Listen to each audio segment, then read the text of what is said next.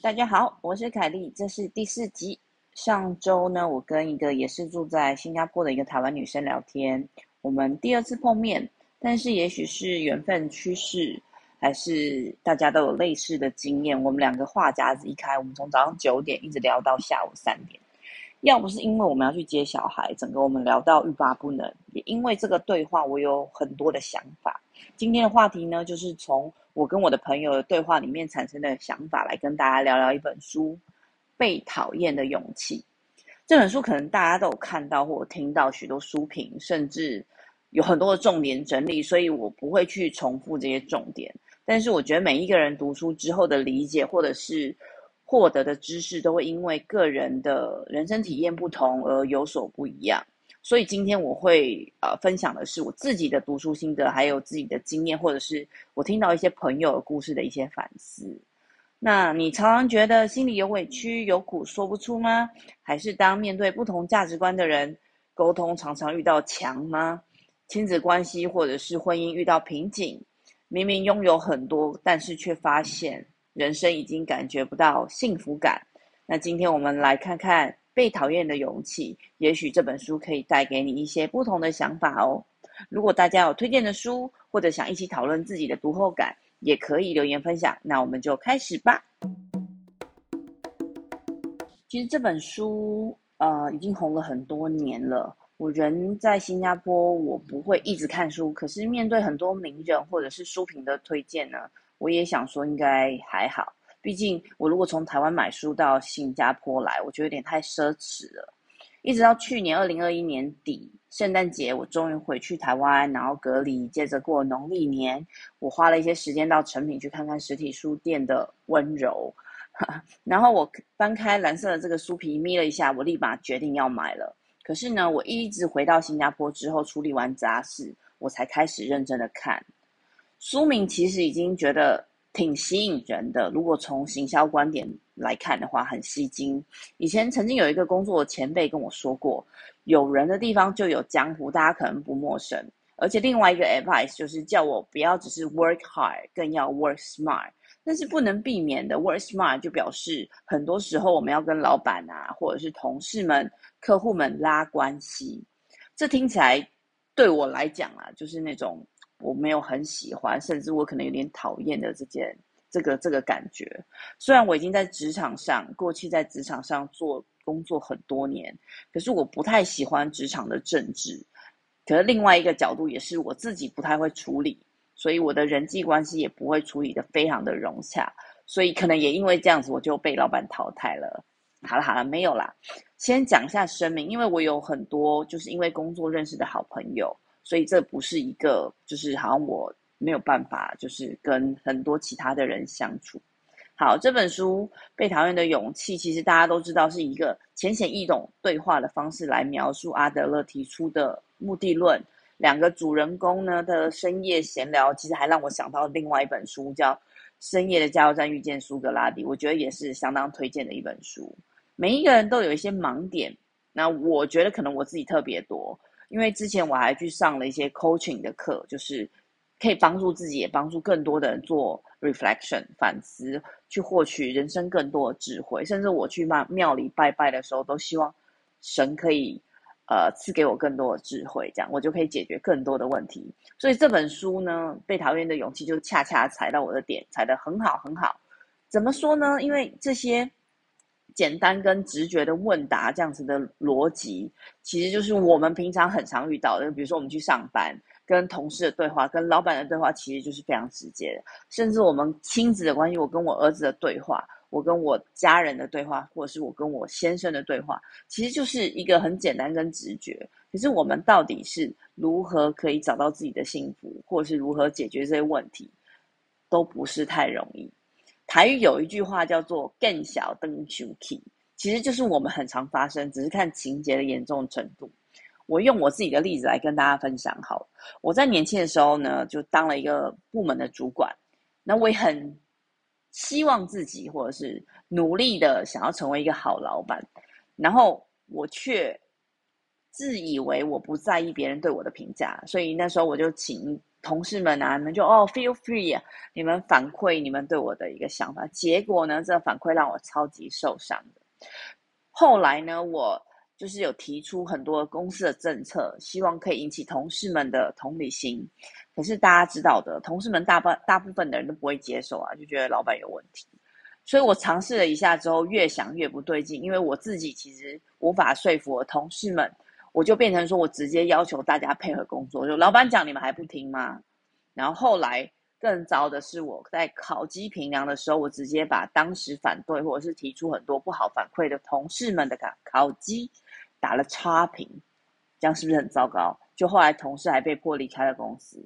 如果我重新检视一下这个事件，我那时候的生气呢，我以为我是因为。我以为我跟每一个同事都是同仇敌忾，我们就是一个 common goal 公司的业绩目标。可是呢，忽然间我发现大家的反馈是，呃，针对我提出的建议都不太认同，甚至推翻我原本说的逻辑。我心里其实觉得无地自容，而产生的保护动动动作，这是我自己以为的。可是如果我们套用阿德勒的目的论，我当时生气背后的目的其实是。激发同事的罪恶感，然后用主管的权威还有优越感来来来去做。那我会希望让同事知道，诶，是你做错了。然后我也希望可以让同事离职的这个目的来掩饰自己的无能。所以我已经知道我的目的应该是这样，但是我用生气，然后跟有一连串的这些动作。让我自己觉得啊，我只是为了保护自己，所以看这本书的时候，我重新思考很多次，我才能真的面对自己。因为我不是完美的嘛，这个事件我可能也失去很多的好朋友，我也摧毁过去跟这些同事们累积起来的革命情感。所以我想，很多人都会因为保护自己，在不同的状况下，用不同的情绪或者是行为来表达自己内心的感受。当爸妈、当老板、当女友，可能都会。而我们往往只是为了宣泄情绪而给一个。很像合理的借口，所以大家如果有听到的话，不要像我的惨痛经验一样，因为尽管事情过了很久，我到现在回想，我都还是觉得很难过。可是我们到底在当下如何知道自己的目的？因为知道自己的目的，其实才有可能让自己更幸福，对吧？大家对于理想生活都有一些想象。我记得小学的时候有生活伦理课，记得有一题考试题目会这样出。父母有错，身为孩子的我应该如何做？有一个小学同学选的答案是当做没事，可是因为 他的事实上是他跟他爸说他爸错，他就会被揍一顿，是不是？所以我记得答案是要提醒父母改正。我不知道现在还有没有生活伦理伦理课啦，或者是这样的题目会不会考？然后因为最近我儿子的学校老师在教《弟子规》，其实有很明确的答案，比如说他是讲。亲有过，见始根，怡无色，柔无声。这个在这里就是古人就提出两个观点嘛，一个是要帮助父母指出错误，然后建议父母改正；第二个是劝谏父母的时候，态度要端正，脸色要和气，语气要柔和。那如果我们换个场景，就当老公或老婆，甚至同事跟老板有错的时候，该怎么办？对不对？这个是一个我觉得或多或少会听到或遇到，那怎么办啊？大家有各种想法可以留言给我。我以前在当工程师的时候就有类似的 case。我老板是一个很有规则、也很有纪律的人，他本身是个非常聪明的人就算了，他待人接物，也就是开会的时候就常常会有一种刚毅的杀气。怎么说呢？就是不管你准备的再好、完整不漏水的这些架构，他听完他就会很轻松的问一个问题。然后你整个苦心建立好的思路、建议方案，或者是你已经收集好的自信心，就一溃而散。但是因为这样的训练，让他就是变成一个大家的 众矢之的，因为大家都会慢慢的更有凝结力，大家想要更厉害的，然后合作来击败这个大魔王啊。然后老板那时候希望我们其实所有东西都是根据事实来分析评论，不管面对的是老板或者是客户或者是其他人，因为这个。规则很清楚，也很容易，大家上手时候就没有太多的疑问。那我们公司那时候的专案名称都是用英文代号来命名。有一次，我们几个同事在实验室里工作，老板就走进来，就来了一个有点 tense 的内部会议，也很突然，一边谆谆教诲的时候，oops，老板把专案名称的英文名字念错了，然后大家就很尴尬，然后就不小心他会一直讲到这个专案名称嘛，就一直讲错，我们几个同事就面面相觑，觉得很好笑，可是因为毕竟是老板嘛，我们也不太好意思笑出来。然后那时候我就不着边际重复了老师老板他的发音，就老板念错，比如说老板念 A B C，然后我就会说哦是 A C B，我就会重复一次。然后因为实验室很冷，一讲完之后大家就空气凝结，瞬间暂停，然后看着老板，然后大家在看着我，然后老老板就是有低声的重复我提出的发音的这个纠正之后，他就继续完成，然后后面就都是对的。但会议结束之后，大家就松了一口气，休息一下。大家都会讲说：“啊，Kelly，你实在太猛了。”可是其实我出发点是，如果老板去客户端开会讲说，不是更尴尬吗？我就是秉着善良的心提出我的建言的。所以我老板后来也是同意我的善意提醒，知道我是为公司着想。我这个员工是不是很好心？可是后来我在多工作一段时间之后，遇到不同的同事、上司，我才知道，其实大部分的员工都会把自己。带入那种模式，就是员工应该对上司言听计从，或者是老板就可以对员工颐指气使，就是很跟我们刚刚讲那个父母有错，小孩该怎么办的状况一样。情节不不严重，家里可以处理啦。可是我们都知道，古人讲“勿以善小而不为，勿以恶小而为之”。我们做的每一个小善事，就会慢慢累积扩散嘛。比如说，我让位给孕妇或者需要的年长者，我孩子看到了。就会学习这样的行为，就会互相影响，让彼此更好，对吧？就是一个生态圈，每一个人是互相影响的。但是如果倒过来看，如果我看到老板讲错，大家都会觉得无所谓，然后他被笑了，我们公司的 reputation 不好，其实都有一连串，就是看你实际上想要得到的是什么。那另外一个就是，也有很多人在工作上会讲，就是劣币驱逐良币这句话。这个应用就是，比如说公司老板总是重用这些爱讲八卦。嚼舌根，然后不做事的同事，那其他认真负责的同事，可能就不想要待在这样子的组织里面去找别的机会。就是良木足，呃，良禽足，良木而栖。那公司文化是大家一起建立起来的，所以这个生态圈就是我们如何让自己在这个过程中成为更好的人一个模式。那阿德勒呢，他觉得每一个人都有所谓的生命的任务或者是课题。他会在工作啊、友谊啊，甚至是爱的领域上面去做投入。那比如说我刚刚讲的 case，可能是亲情或者是工作，因为每一个人主观的思考模式、感受跟行动，会形成每一个人自己独特的生活方式，或者是生命的风格。所以，当别人就是不会照着我们要的心意或期待配合我们，那我们就会心情不平静，我们可能会觉得痛苦，会烦恼。所以，其阿德勒说，人的烦恼都是人际关系的烦恼。所以前面讲的就是，有人的地方就有江湖，而我们如何在这个生态圈，就人的这个生态圈里面生存下来，其实就会是一个幸福的一个来源。我们要知道我们自己的人生任务。我自己在想的时候，我觉得有点难，因为人生任务可能是一个很虚无的。我可以是我人生任务就是来拿来吃嘛，这听起来也蛮酷的啦。然后讲完公司职场的江湖，我们来说 家庭这个江湖哈，因为这真的是也不是太容易。我们在新加坡有多元种族，也有很多不同的国家的人在这里结婚，像是马来西亚人跟新加坡结婚很频繁嘛，然后新加坡人可能嫁给或是娶英国人啊，或是澳洲人，因为这每个国家的教育文化制度不同，其实就有很多不同的复杂度。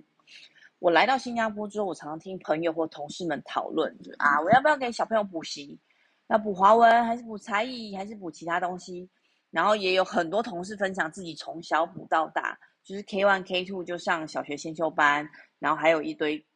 这种才艺的部分，然后要花非常多的钱。但是到底该不该补习，就是很多家庭可以吵翻天的题目。我觉得可以分两个角度去想，因为。第一个是就是父母的比较心态，大家可能对亚洲父母有某一个程度的刻板印象，其实，在新加坡可以很容易的观察到，父母可能就对着孩子说：“你看隔壁小明，或者是哪个表哥表姐考一百分，你怎么考这么差？”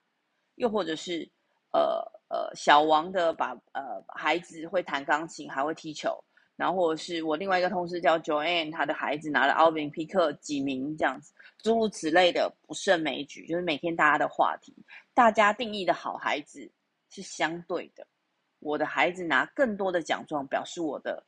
孩子比较厉害，是这样吗？所以这一代的父母其实好不容易凭着过去，我们就是靠知识来翻身，自然的就会相信这个知识翻身可以复制在下一代身上。加上就是现在少子化，就是我们会希望给小孩百分之两百、三百、一千的爱、关心、支持，可以给的全部都给出去啦。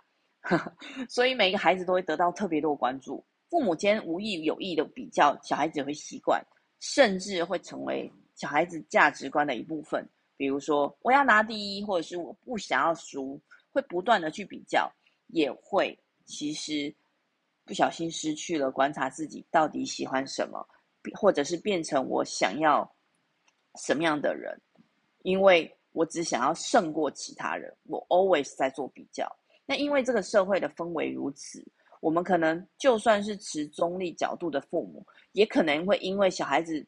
其他小孩都在补习，我如果孩子不补习，就跟不上别人了，所以我必须不得不的也让他去补习。所以我们刚刚讲生态圈嘛，其实小朋友自己的生态圈也是一样。阿德勒就说，人是社会性的生物。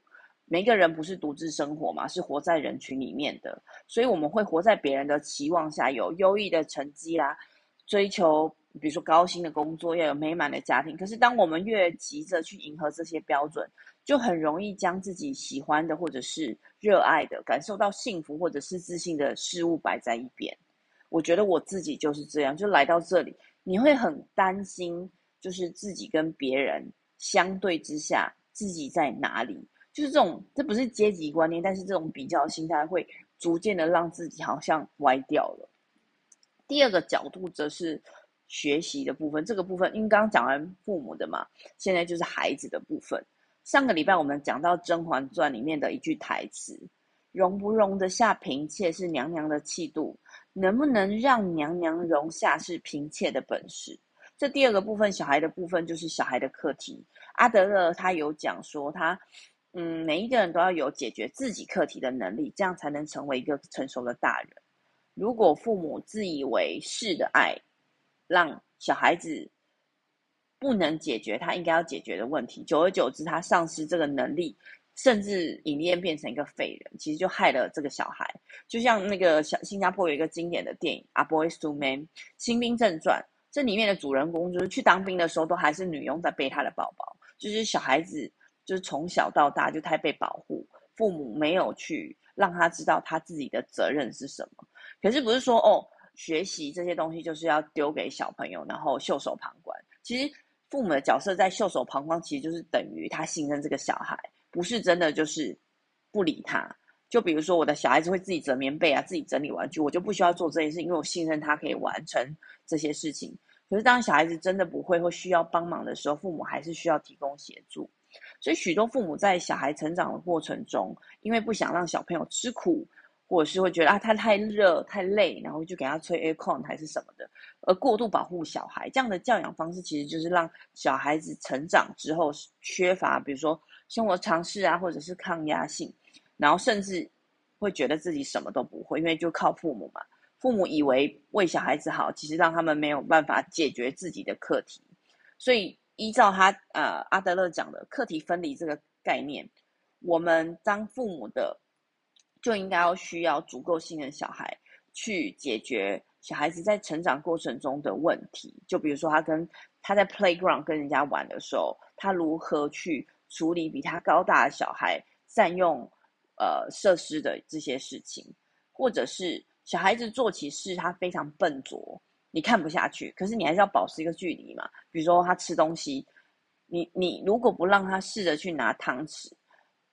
他就会永远不知道到底应该要如何去拿汤匙，因为只要你喂就好。要保持一个距离，让小孩子去尝试，然后引导他深切的知道学习是他自己的事情，自己要解决问题。那我觉得小孩子也很会求生存，他会找到自己学习的动力啊，或者是乐趣。当他提出要求的时候，我们才去帮他，比如说哪里卡关了。那我觉得父母的课题也是我们要去学习，我们如何去不去干涉小孩。可是我们应该也要一直让小孩子知道，如果他小孩子卡关了，父母会在旁边给他协助。所以我觉得这个部分就是，当我们在讲一个很简单的话题，比如说讲的刚刚讲的那个补习的问题，父母跟小孩都各自有需要改善的地方。所以到底如何能够幸福？这世上只有自己在乎自己啦，因为别人的幸福也不是代表自己的失败，可是只有自己让自己幸福的这个目的是。自己在意的，自己现在的不幸也不是因为过去。如果过去造就现在的不幸，那未来也无法获得幸福。就没有人想要自己不幸吧？所以每一个行为的目的都是为了自己。那我们这些行为的目的就是要获得幸福。所以这个目的论其实就我们在决定目的、达成目的而采取行动，它是一个一个 consequence。它是一个完整的，所以可能我在做这件事情当下，我以为的目的跟实际上我已经在最早最早之前决定的目的有点差异。我觉得这个部分要很多的观察，对自己，就比如说我自己的人生目的，你可以 break down 成不同的部分。那比如说我们讲的爱，比如说我们讲的关系，我们自己的成就感，不同的需求，我觉得这个部分是要先理清楚的。因为先有什么，再做什么或不做什么的目的，这些手段才会慢慢的出来。就我刚刚讲的，我是因为愤怒而大声吼叫，可是其实阿德勒认为，我是为了大声吼叫所以愤怒，因为这件事情就会合理化我大声吼叫的这个动作，我合理化为什么我生气，因为这个人没有做好。所以这个观点就是人可以活得幸福的思考点，就是我能自己决定所有的事情，包括获得幸福。我们讲江湖或者生态圈，或者是课题分离，我没有幸福的勇气，就是因为我太在意了那些不需要在意的事情。我应该 focus 在自己的身上，这样子。所以，因为人际关系产生的烦恼，或者是课题分离的时间不是那么容易，大家想要活成想要的样子，或者是这些活动，其实都不是很容易。但是，即使有可能因为我为了当自己而被讨厌，都是因为我自己的努力往那里实践，这才会是自己的幸福。比如说，我就是很喜欢吃臭豆腐，吃了之后我觉得很幸福，可是我可能会被别人讨厌，我还是会吃。我觉得这应该是还蛮容易让大家可以理解的。在阿德勒的心理学里面，我觉得的确一刹那看的时候蛮难的，因为什么叫做自己可以定义？如果你可以就是跟着他的思路去。把不同的题目带入，其实就会能够理解自己定义跟想要成为的自己是可以做得到的。比如说好了，我跟我的老板在意识所以，我的意识上，我觉得我跟他人际关系是平行的，是横的，是对等的。我跟他跟他没有上跟下的关系，那这个沟通就会变得很单纯，因为没有阶级观念，我没有觉得他是老板就应该怎么样，而是我在跟他讨论这个事情应该要怎么样做。所以，阿德勒他讲说，这个这个个体心理经心理学又称为勇气心理学，我觉得听起来很振奋啊。然后我另外就是，我觉得这世界上目前唯一可以让我完全信任、也可以放松当自己的人，只有我美好又善良的姐姐。但是因为她美好又善良，所以她也不嫌弃我啦，感谢她。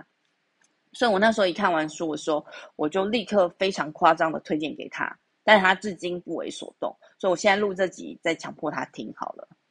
然后另外一个就是大家有没有看过《零雨无限大》，就是许文龙的三百六十度人生哲学。那他其实说“零”这个意思是代表着圆满，圆满的人生要有三百六十度，而工作只是其中的九十度，剩下两百七十度要用，比如说兴趣啦、家人啊，还有社会责任来填满。所以他很鼓励年轻人摆脱世俗的拘束，跳出生活的轨道。我觉得这个东西在很多国外的一些呃 YouTube，你都可以找到这个概念，然后去找寻自己的幸福。然后他说，人生应该是以追求幸福快乐为目的，工作只是手段。大家应该要下班，就是早一点下班陪伴亲人。但是我在就是那个那个他的旗下工作的时候，我真的觉得很有趣，因为那时候没有 Facebook 或者是 Google，我们公司已经是那种随时都可以吃包子的时候。然后年终的时候，我记得每一个人可以拿到古典乐的 CD。你看，曾经在艺术跟食物里面，我那时候在基层就已经可以感受到许文龙的经营理念带来的美好跟幸福吧。但这个概念，我自己觉得跟阿德勒幸福的目的论很像啦。好啦，所以另外一个就是我跟我的朋友在聊天的时候，我觉得还有一个蛮好的建议，就是朋友说，不管在任何的时候，不管我们情绪高还是低，我们都应该专注在自己身上，而且要做好三件事，事件就会很美好。一个是吃，吃好、睡好、运动好，因为这三件事情做好之后，很多烦恼就迎刃而解。其实这件事情，这三个东西也是我一直不断要求孩子，我自己口中。口口声声说，我最重视吃，最重视睡，最重视健康，结果我自己却没有放在我自己身上，所以我觉得这个部分是还蛮好的一个建议，可以分享给大家。我那时候看书其实分好多段，然后真的到看完的时候，我突然间就变成古人讲那种醍醐灌顶，也就是好像忽然理解为什么这么多名人啊，凌晨这些名人极力的推荐，然后后来就疯狂见到人就。提着这本书，因为总觉得这本书在某个刹那，或者是某个瞬间，或者是在一段时间之后，可能可以带给任何的人某些很棒的冲击。我很难形容这个感觉，因为我觉得实在太棒了。然后我前阵子就搭配那个老王乐队的《我还年轻》，简直就是打鸡血，打鸡血，呈现超级 hyper 的状态。给我一杯酒，再给我一支烟。说走就走，我有的是时间。好啦，今天就到这里。想问问大家，有没有设定对的目标吗？还是找到自己人生任务了吗？读一读这本书，希望大家越来越幸福，拥有被讨厌的勇气哦。最后，很感谢你们的聆听。如果你们喜欢姐妹欧北共的内容，也别忘了给我们五星评价，让演算法知道你们很喜欢。对节目有任何想法的朋友，也可以留言给我们。下周再会啦，拜拜。